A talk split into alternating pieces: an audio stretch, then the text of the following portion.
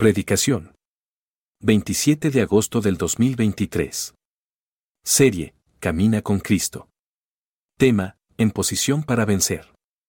Cita, Primera Carta de Juan, capítulo 4, versículos 1 al 6. Hermanos, Jesús es el Señor. Jesús es el Señor y es muy importante que eh, la iglesia esté reunida para proclamar el señorío de Jesús. Y esta alabanza que entonamos al final, híjole, de por sí soy chillón. Y esta alabanza es una de mis favoritas, eh, que, genera gran esperanza en mi vida. He aquí Él vendrá en un caballo blanco. Ay, hermanos, es para que hubiéramos caído de rodillas todos y decir, ven, Señor, pronto. Ahí viene Miguel ya con los Kleenex, ya me conoce. Siempre debe haber Kleenex aquí. gracias, Miguel, gracias.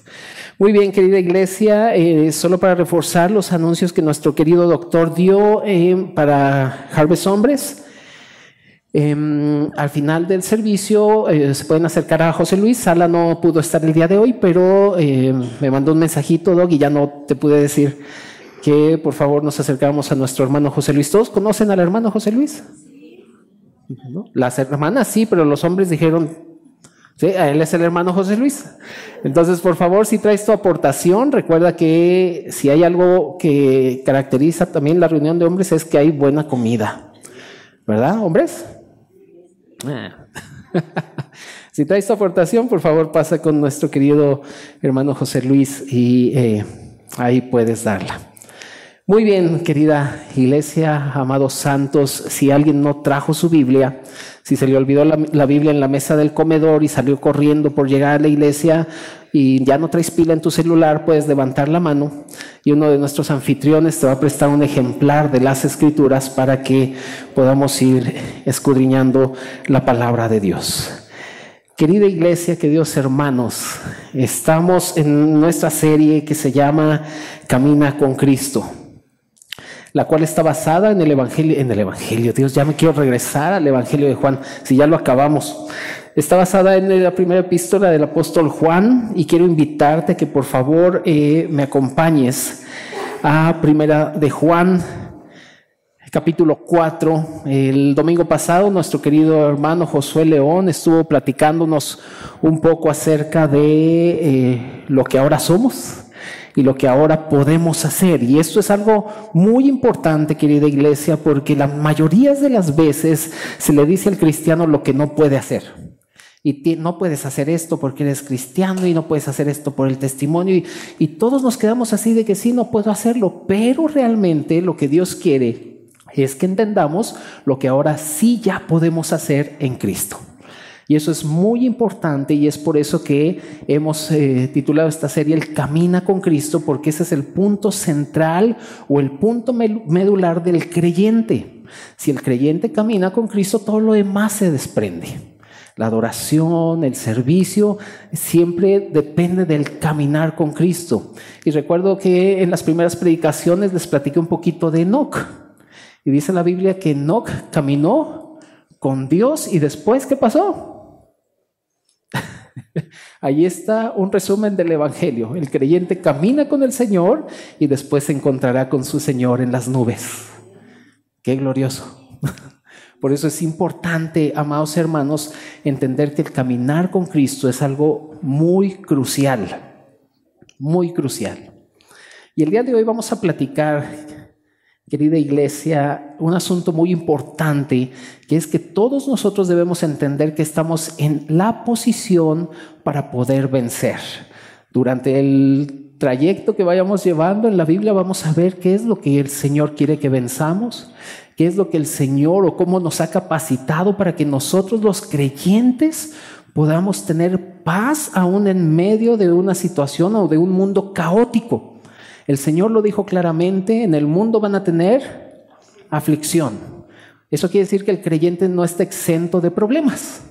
Y ahí en Mateo 7 dice que eh, el hombre que oye las palabras y las hace es semejante a uno que edifica sobre la roca y entonces vienen vientos, vienen lluvia, vienen ríos, pero su casa no cae pero también compara al otro que oye las palabras de Dios, pero no las hace, y es semejante a uno que edifica sobre la arena, donde vienen también ríos, vientos y lluvia, y su casa cae.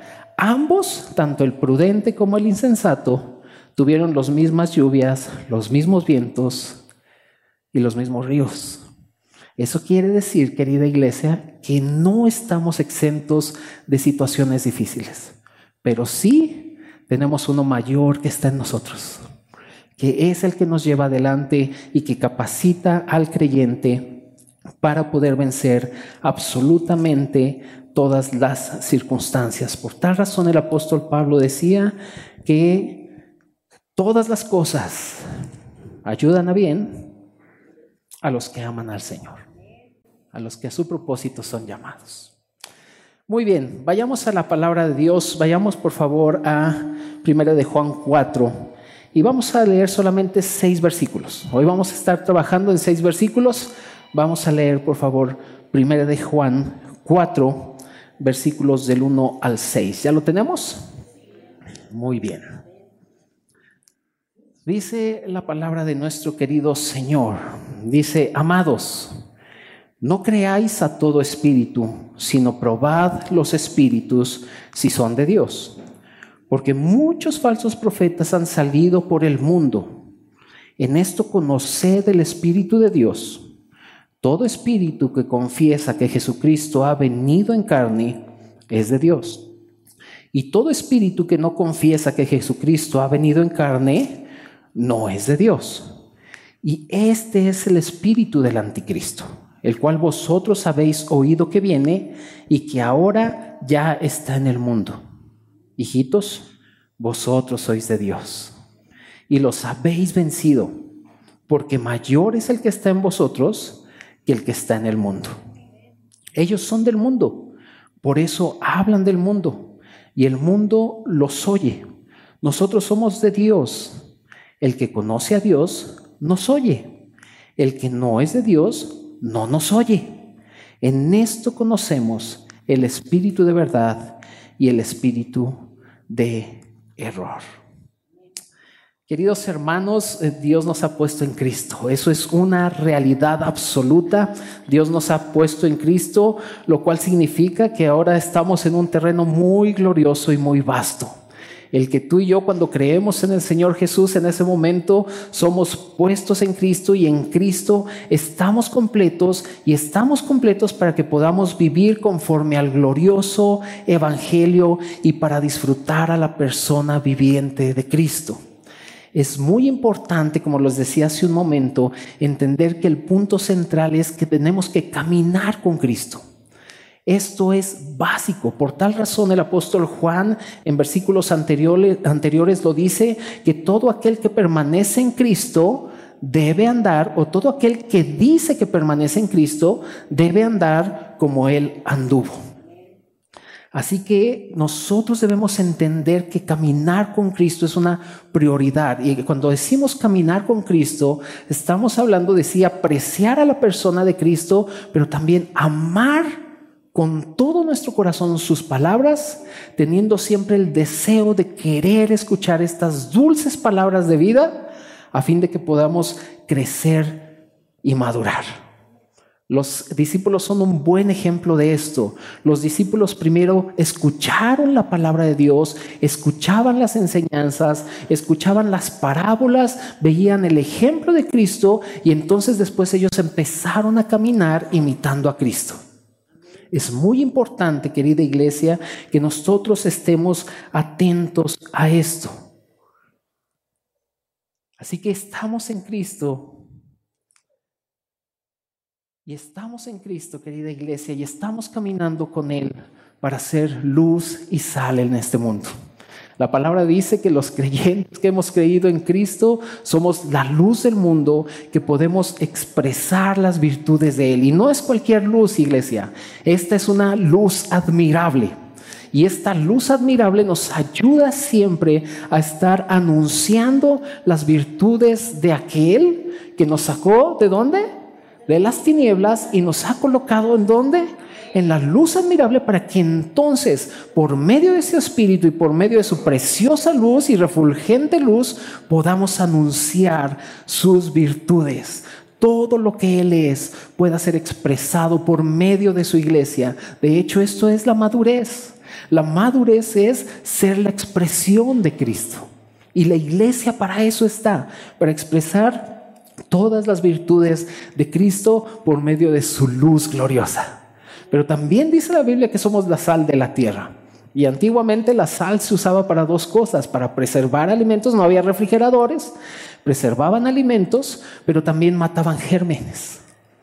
Y sabes, la iglesia preciosa del Señor es aquella que preserva la verdad del Evangelio. Por eso dice el apóstol Pablo que la iglesia es columna y baluarte de la verdad, pero también dice que la iglesia es la casa del Dios viviente y es en la iglesia, por medio de su espíritu, que la iglesia proclama y, prevale y, em, hace que, que permanezcan las verdades de la Biblia a fin de que su palabra brille pero también mata gérmenes la sal.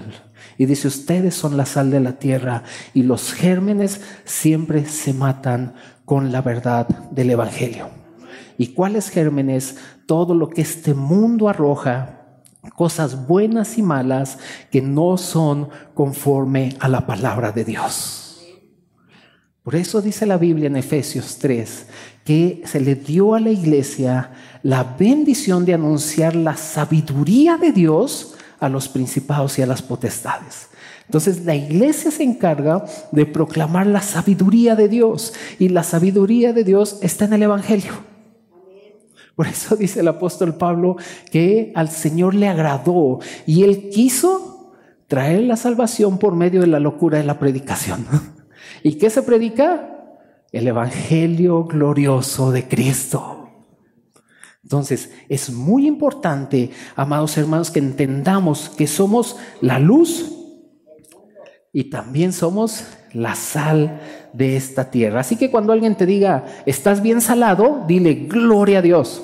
Aleluya, sí, lo recibo. Cuando alguien te diga, estás bien salado, dile, sí, amén, gloria a Dios. Entonces, querida iglesia, Estamos en Cristo y esta es una posición que nos ayuda a vencer. Y hermanos, eh, podemos vencer la degradación del mundo. Podemos eh, eh, vencer todo aquello que el mundo eh, hace o se levanta con ideologías y muchos pensamientos, y ahorita lo vamos a ver.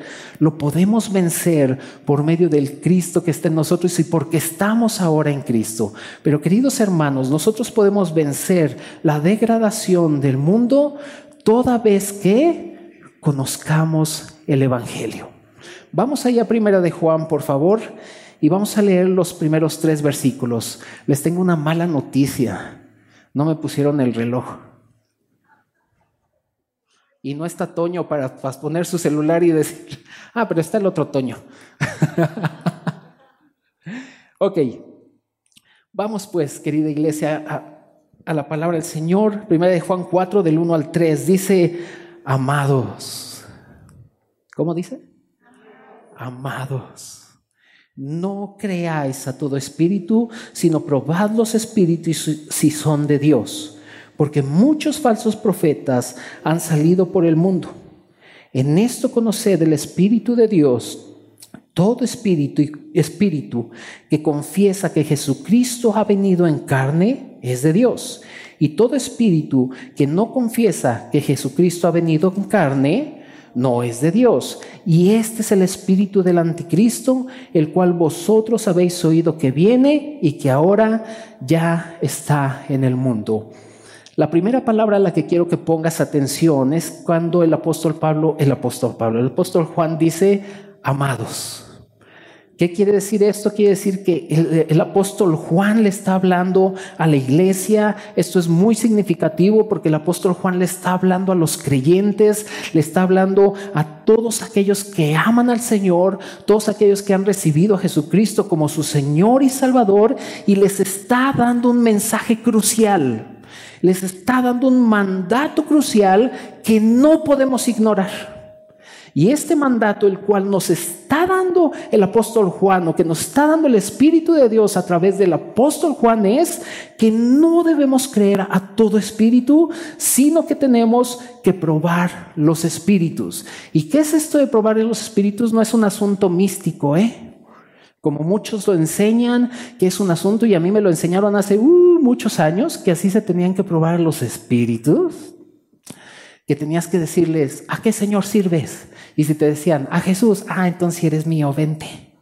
Y así ya, probé los espíritus. Hermanos, la palabra espíritu que aquí se, se, se menciona, simple y sencillamente quiere decir personas.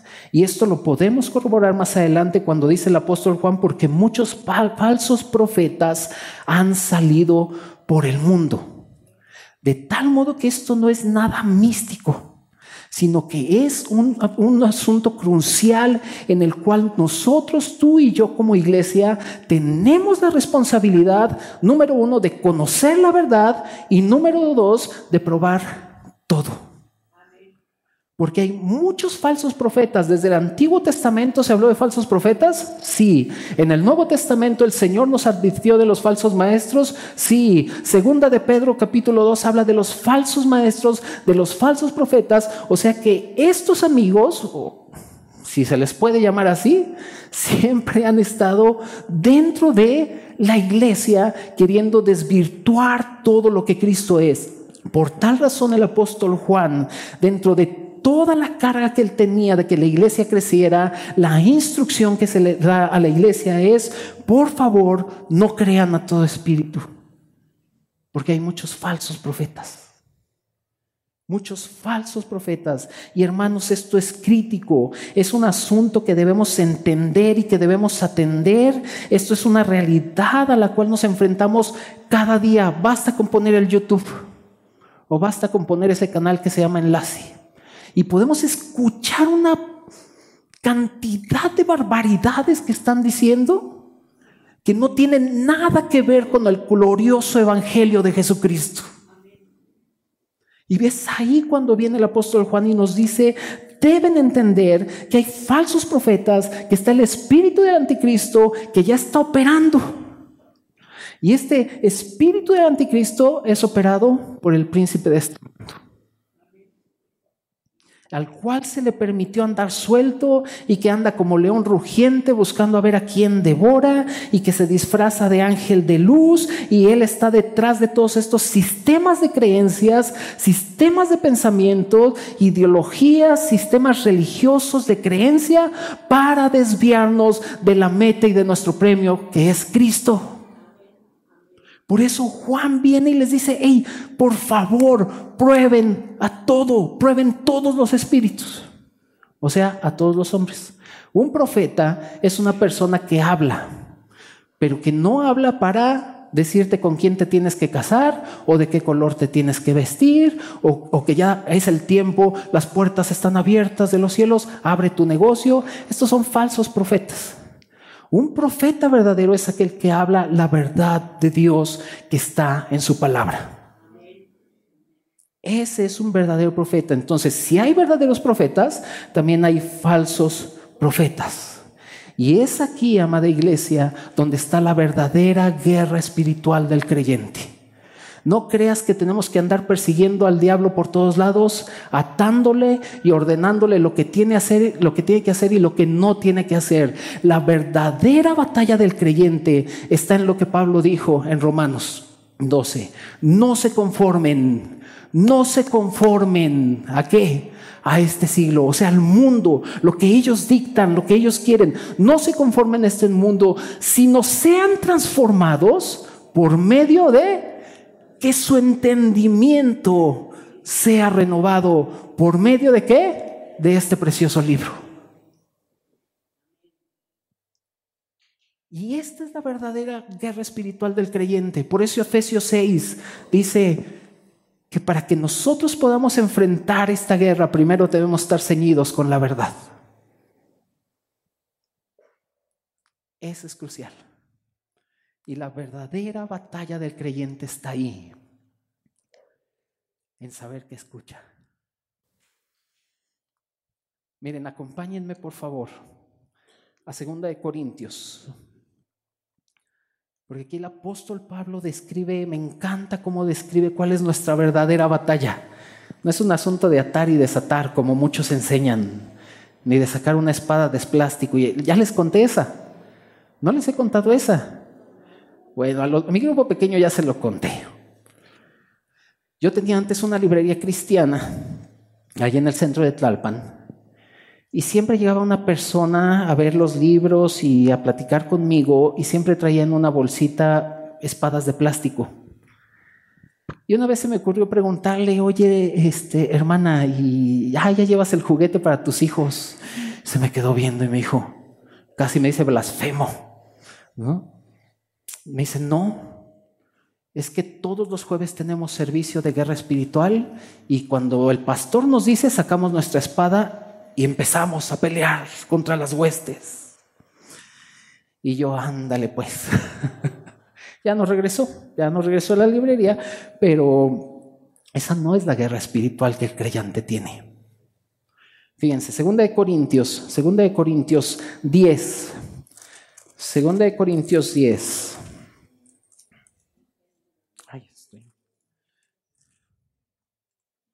Segunda de Corintios capítulo 10, versículos del 3 al 5. ¿Lo tienes? Dice, pues aunque andamos en la carne, o sea, no está refiriendo a pecadores, está refiriendo al cuerpo, ¿sí? Dice, aunque no andamos en la carne, no militamos según la carne, porque las armas de qué? Ya cuando pone la palabra milicia está hablando de una guerra, Dice, porque las armas de nuestra milicia no son humanas, no son carnales, sino poderosas en Dios para la destrucción de fortalezas. ¿Cuáles fortalezas, Pablo? ¿De qué me estás hablando? Y fíjate cómo describe las fortalezas. Versículo 5, derribando, ¿qué? Argumentos. Y toda altivez que se levanta contra el conocimiento de Dios y llevando cautivo todo pensamiento a la obediencia a Cristo. Amada iglesia, estos argumentos y esta altivez se ha levantado de una manera tan terrible que para poder derribar todo eso necesitamos las armas de Dios, la cual es su palabra. Y aquí está la lucha del creyente. Escuchas muchas cosas y por otro lado escuchas la palabra del Señor y ahí está el punto central en donde el creyente debe de poner atención. Dios ha llamado a su pueblo a vigilar. Dios ha llamado a su cuerpo a advertir en contra de falsos eh, profetas. Dios ha invitado a su pueblo para que pueda probar los espíritus que entienda perfectamente cuál es la verdadera batalla. Y todos estamos ahí. O le hacemos caso a Dios o le hacemos caso a nuestra necedad. Y se levantan argumentos en nosotros. Pues aunque la Biblia diga eso, papá, yo voy a hacer lo contrario. Pues aunque diga que no me una en yugo desigual, pues yo me voy a unir con el Pepe. Y empezamos nosotros mismos a levantar y hacer un sistema de creencias en donde a lo único en donde nos va a llevar, queridos hermanos, es a no tener un disfrute pleno de Cristo. Y este sistema de creencias, querida iglesia, es algo tremendo. Pero la palabra de Dios, regresemos a primera de Juan, la palabra de Dios nos da la manera en que nosotros podemos probar a los espíritus. No es como el movimiento carismático dice, ¿Cómo sé que un falso, que uno es un falso profeta? Y ellos te dicen, porque si lo que te dice no se cumple, es, no se cumple es que es un falso profeta. Y ay, la gente ahí está. Ay, ahora voy a escuchar al profeta tal y al apóstol tal. Y, y escuchan todo menos el evangelio. Porque estamos llegando, querida iglesia, a un punto en donde la iglesia le dice amén a lo que sea. Y les dicen, reciba el milagro y todos, amén. Vas a ser muy próspero. Amén, lo recibo. Vamos a decretar bendición. Lo decretamos. Y cuando les dices Juan 3:16, porque de tal manera amó Dios al mundo. Eso ya lo sé. Hermanos, estamos llegando al tiempo en donde Pablo le dice a Timoteo, llegará el momento en que no soportarán la sana doctrina, sino que se amontonarán por tener cosquilla de oír. Quieren oír lo que ellos quieren oír. Pero aquí la palabra de Dios, versículo 2 y 3 de primera de Juan 4, nos da la manera, querida iglesia, en que nosotros podemos probar a cada profeta o cada persona que habla. Y dice versículo 3 de primera de Juan 4, y todo espíritu que no confiesa que Jesucristo ha venido en carne, no es de Dios.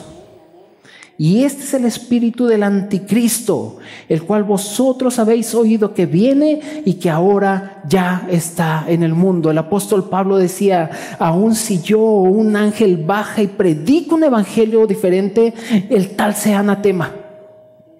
Porque es aquí, querida iglesia, cuando nosotros podemos distinguir un hablar adecuado del Señor o no, entender y apreciar la encarnación de Cristo. Allí está el punto. Y este es un concepto que debemos tener y que debemos eh, estar muy claros en esto, porque esto es el Evangelio. ¿Cuál es el Evangelio? Que Cristo vino al mundo, Dios se hizo carne, ¿verdad que sí? Y tuvo un nacimiento humano, tuvo un vivir humano, una muerte humana y resucitó siendo 100% Dios, 100% hombre. Y este es el Evangelio, este es lo que predicamos. En Cristo estaba la plenitud de la deidad en forma corporal. Él era semejanza a todos nosotros, pero sin pecado. Este es el Jesús hombre al cual nosotros predicamos. Y después Él dio su vida, nadie se la quitó. Él dio su vida en la cruz para lograr nuestra redención. Así que querida iglesia, este es el punto central del creyente. Si, si Cristo no se hubiera encarnado, si Cristo no se hubiera o, no existiera Juan 1.14 donde dice el verbo se hizo carne, nada de lo que tenemos ahora y nada de lo que somos tendríamos. Y podríamos unirnos al apóstol Pablo cuando dice, si no hay resurrección, van es nuestra fe. Y somos los más dignos de conmiseración. Y esa palabra conmiseración es bien dura, porque es, quiere decir un dolor, y aunque esta palabra la usamos mucho en México, es un dolor por ser desgraciados, o sea, por carecer de gracia.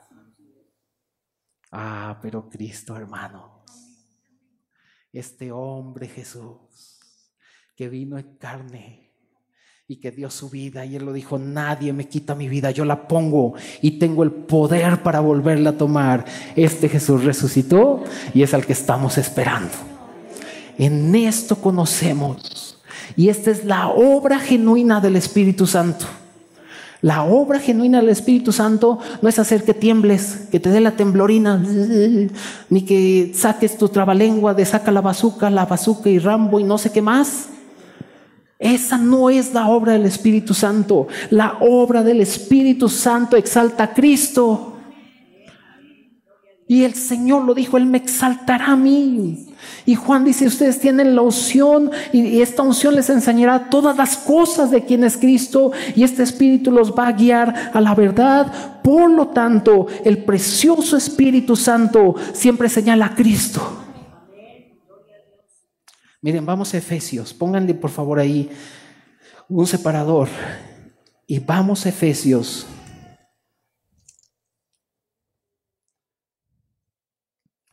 Efesios capítulo 3 es una de las oraciones extraordinarias del apóstol Pablo, Efesios capítulo 3, versículo 14, para que vean cómo era la oración de él, de un hombre que entendía perfectamente cuál era la obra del Espíritu Santo, la cual es exaltar a Cristo en su humanidad y en su divinidad.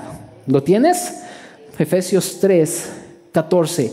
Dice, por esta causa doblo mis rodillas ante el Padre de nuestro Señor Jesucristo, de quien toma nombre toda familia en los cielos y en la tierra, para que os dé, conforme a las riquezas de su gloria, el ser fortalecidos con poder en el hombre interior, subráyalo.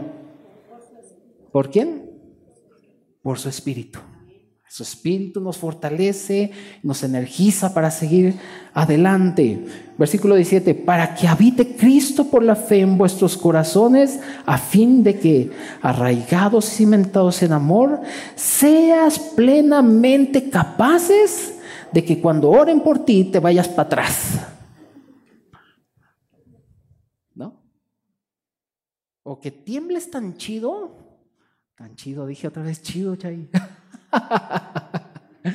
que tiembles tan padre que cuando te digan hermano, por favor, digas es que el Espíritu Santo me tomó y quién puede controlar al Espíritu. ¿Te suena familiar eso? Si me dices no, qué bueno. A mí sí. No, hermanos.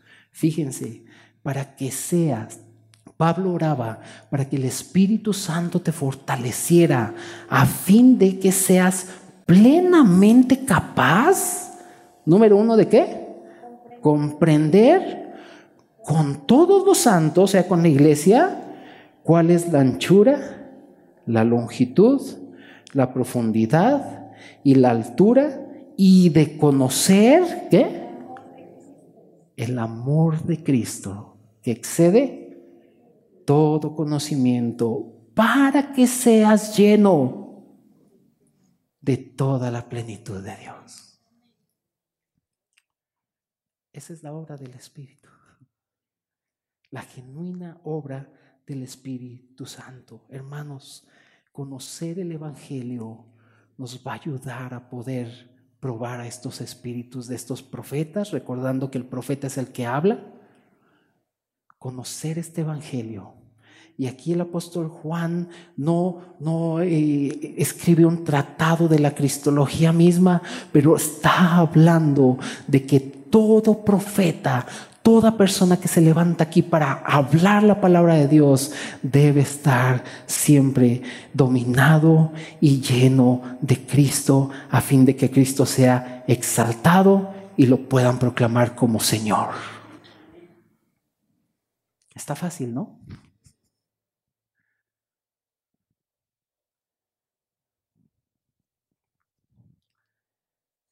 Este es el Evangelio, iglesia.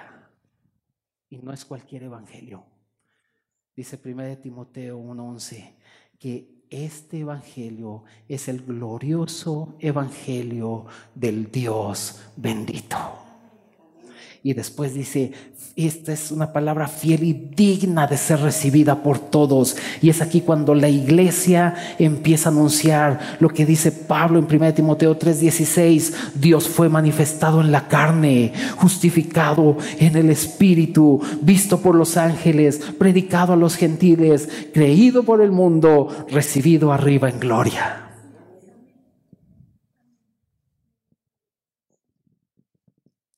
Glorioso evangelio tenemos. ¿No creen? Pues más o menos, muy. Es una tristeza, amada familia, cuando el creyente no crece. No hay nada que goce más a nuestro Cristo que sus hijos anden en la verdad y conozcan la verdad. Y eso el apóstol Juan lo entendía. Mira, avanza tantito a tercera de Juan. Vamos a Juan, primera de Juan, pero ahora ve a tercera de Juan. Son unas páginas hacia adelante. Tercera de Juan. Tercera de Juan 1.1. Para que lo subrayes. Y como siempre te digo, mándalo a hacer póster. ¿Lo tienes? Está escribiendo Juan, dice, el anciano Agallo, el amado a quien amo, ¿cómo? Porque me cae re bien. Al que amo porque se echa los tacos conmigo.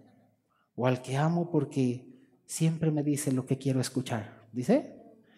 Al que amo, ¿en dónde? En la verdad.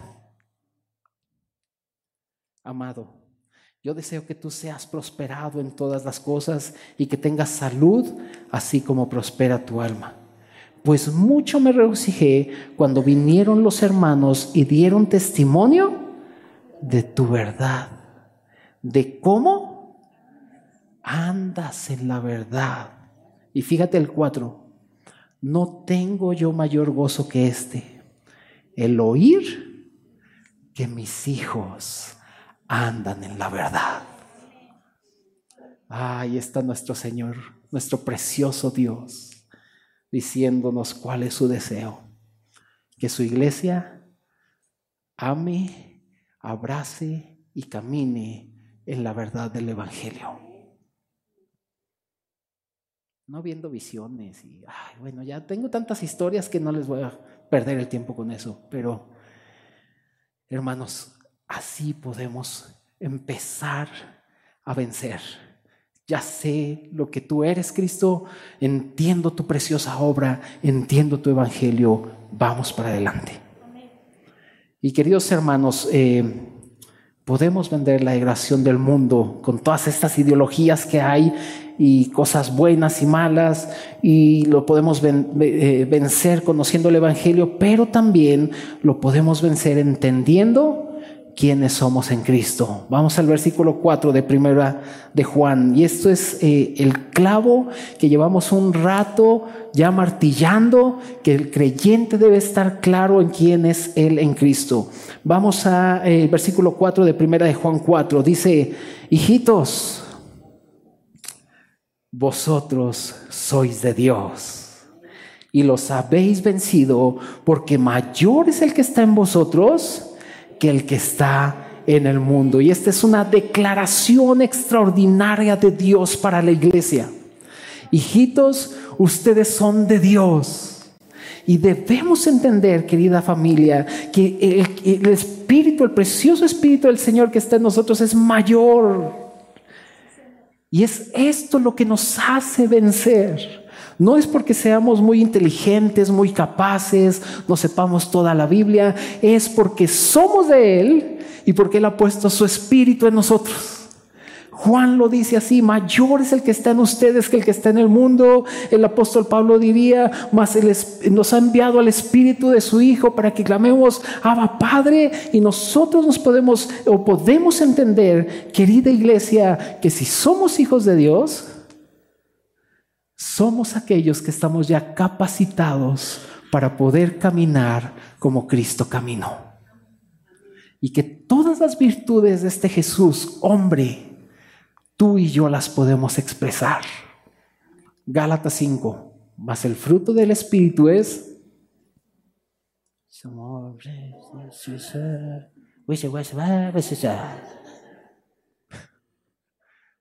Amor gozo y te lo sabes. Y todo este fruto es Cristo mismo en su humanidad. Y ahora, hermanos, nosotros somos de Dios. Y los habéis vencido. ¿Qué venciste?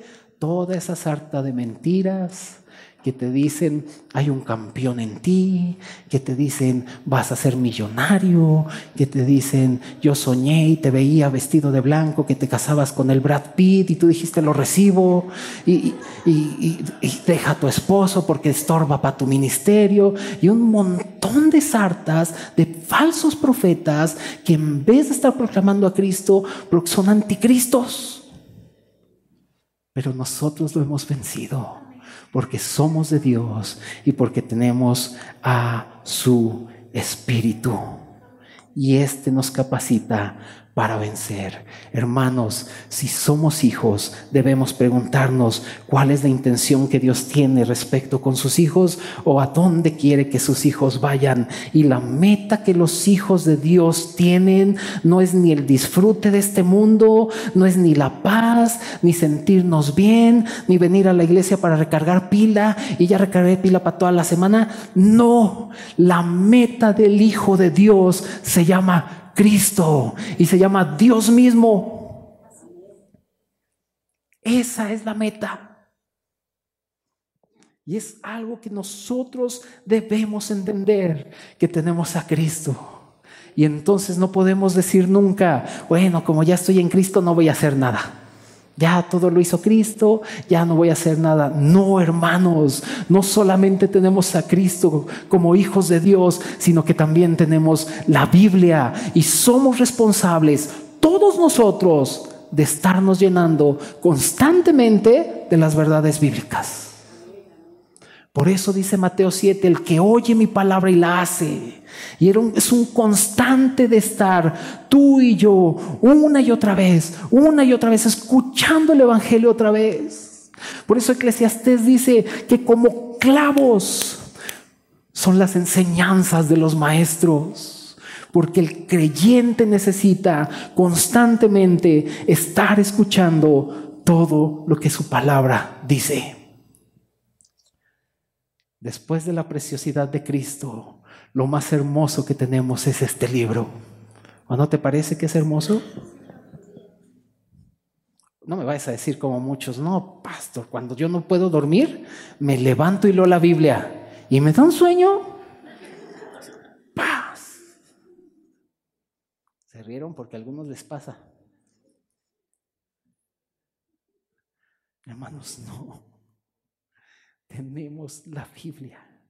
Y todos debemos siempre meditar en estas palabras a fin de ser resguardados y protegidos. Por eso ah, Pablo les decía, no me es gravoso volverles a repetir lo mismo, porque esto es seguro para ustedes. Y Pedro también decía, les vuelvo a repetir. Y San Isaí también dice, soy un repetidor.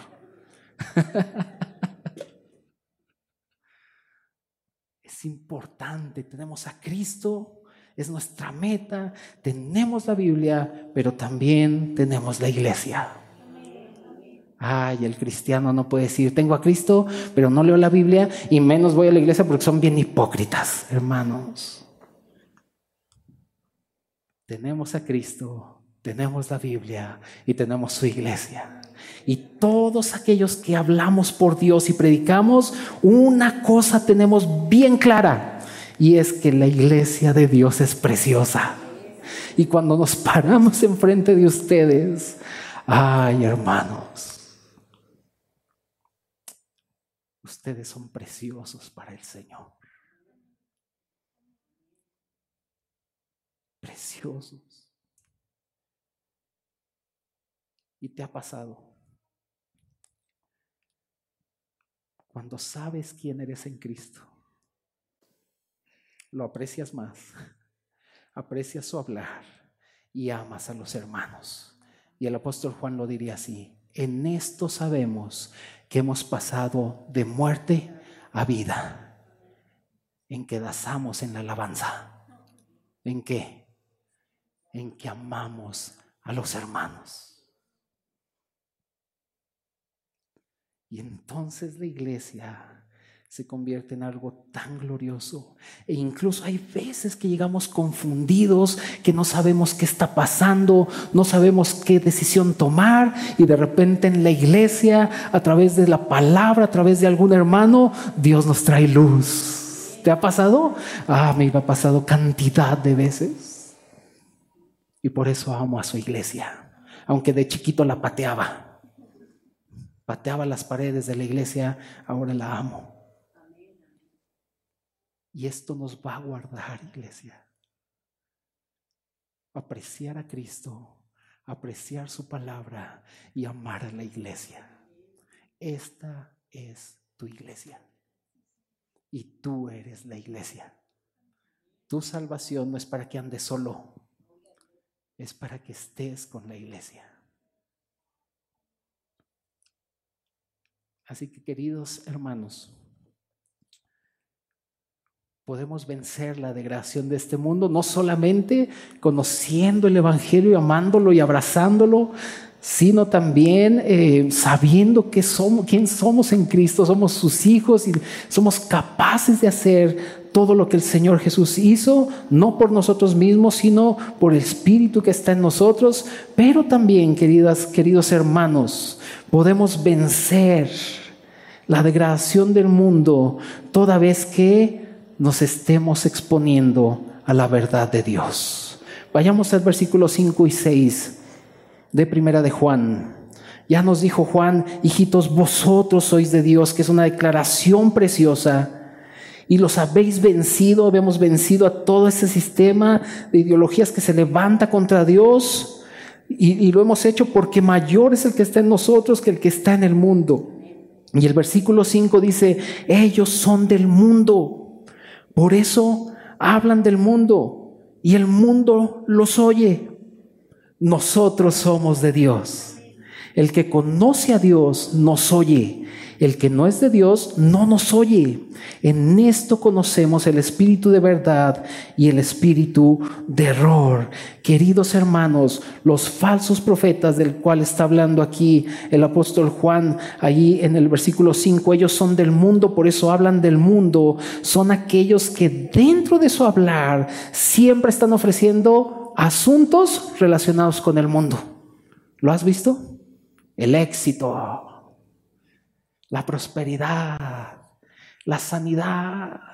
¿Qué? Están padrísimos. Es que Dios no quiere que te enfermes. ¿Lo has oído? Porque dice Isaías 53 que por su llaga fuimos sanados y Él llevó nuestras enfermedades. Por eso el cristiano no se enferma. Y malos de la asiática todos. No se refiere a eso. Estos hombres ofrecen lo que el mundo también ofrece. ¿El mundo te ofrece éxito? Estudia en el TEC y tendrás éxito. No estoy diciendo que está mal, está bien, que estudiale. Pero todo lo que el mundo ofrece, estos hombres ofrecen. Fama. Voy a abrir tu canal de YouTube para que tengas fama. Y un montón de predicadores ahí bien famosos y es lo que el mundo ofrece. Todos estos falsos profetas siempre están ofreciendo éxito, reconocimiento, fama, riqueza, etcétera, etcétera. Por eso el mundo los oye.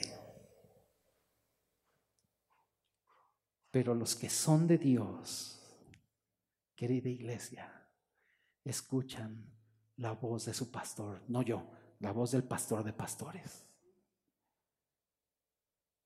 no cosas del mundo. ¿Te enteraste de los premios ARPA que hubo? ¿No? Qué bueno, gloria a Dios que no estás metido en eso. Los premios ARPA son unos premios que se les da a los salmistas. Entonces imagínate.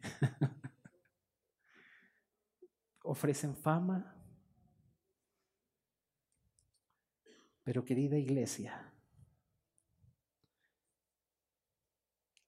los que somos y amamos a Dios, siempre estamos buscando escuchar la palabra de otros que también aman a Dios. Por eso Pablo dice, huye de las pasiones juveniles y sigue la justicia, la fe, el amor y la paz con los que de corazón puro invocan el nombre del Señor. Y viene Juan y dice, estos hablan del mundo y ofrecen el mundo, por eso el mundo los oye, pero nosotros, los que son de Dios, escuchan nuestras palabras. Y lo que más necesitamos en este día, querida iglesia, y en este tiempo, es abrazar y hablar la verdad. Porque estamos viviendo lo que profetizó el profeta Isaías, ahí en Isaías 5:20, y te lo sabes. Cuando dijo el profeta Isaías, ay de lo que a lo malo le dicen bueno y a lo bueno malo, que hacen de la luz tinieblas y de la tiniebla luz, que ponen lo amargo por lo dulce y lo dulce por amargo y estamos viviendo esos tiempos ya. ¿Y qué se necesita? Se necesita la verdad. La verdad de Cristo que está en este libro. ¿Y por qué necesitas tú y yo? ¿O por qué necesitamos tú y yo ser expuestos a la verdad para poder vencer? Querida iglesia, simple y sencillamente porque la palabra de verdad siempre va a imponer el señorío de Jesús y la voz de Jesús como Señor va a ser mucho más fuerte que cualquier voz que tú puedas tener en tu cabecita preciosa. La palabra siempre va a imponer el señorío de Jesús. Y el Señor se los dijo a los fariseos, ustedes me llaman Señor. ¿Y por qué me dicen Señor si no hacen lo que les pido? De tal modo que cuando nosotros proclamamos este Jesús como Señor, entendemos que Él, su señorío está por encima de cualquier cosa. Y el señorío es proclamado en la iglesia y por su palabra. Y por eso tú y yo necesitamos ser expuestos a sus verdades.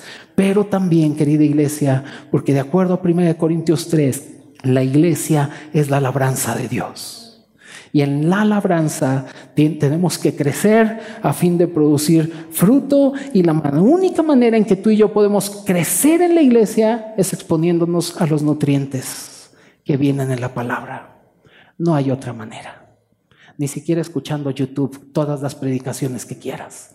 Necesitas a la iglesia y necesitas el hablar de otros hermanos que también aman a Dios, que conocen a Dios, que están comprometidos con la verdad, que abrazan la verdad y que defienden la verdad.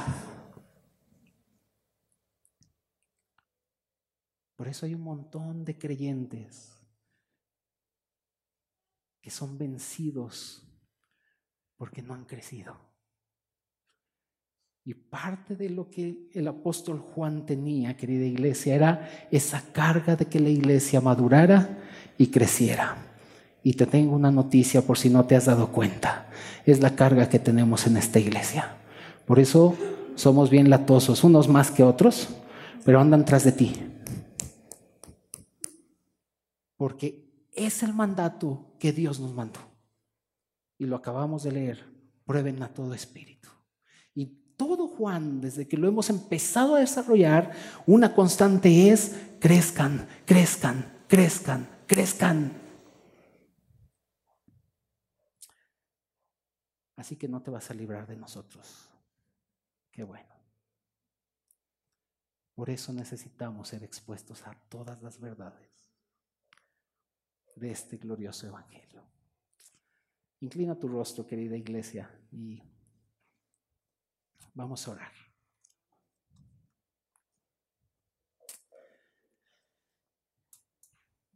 Señor, gracias por tu palabra.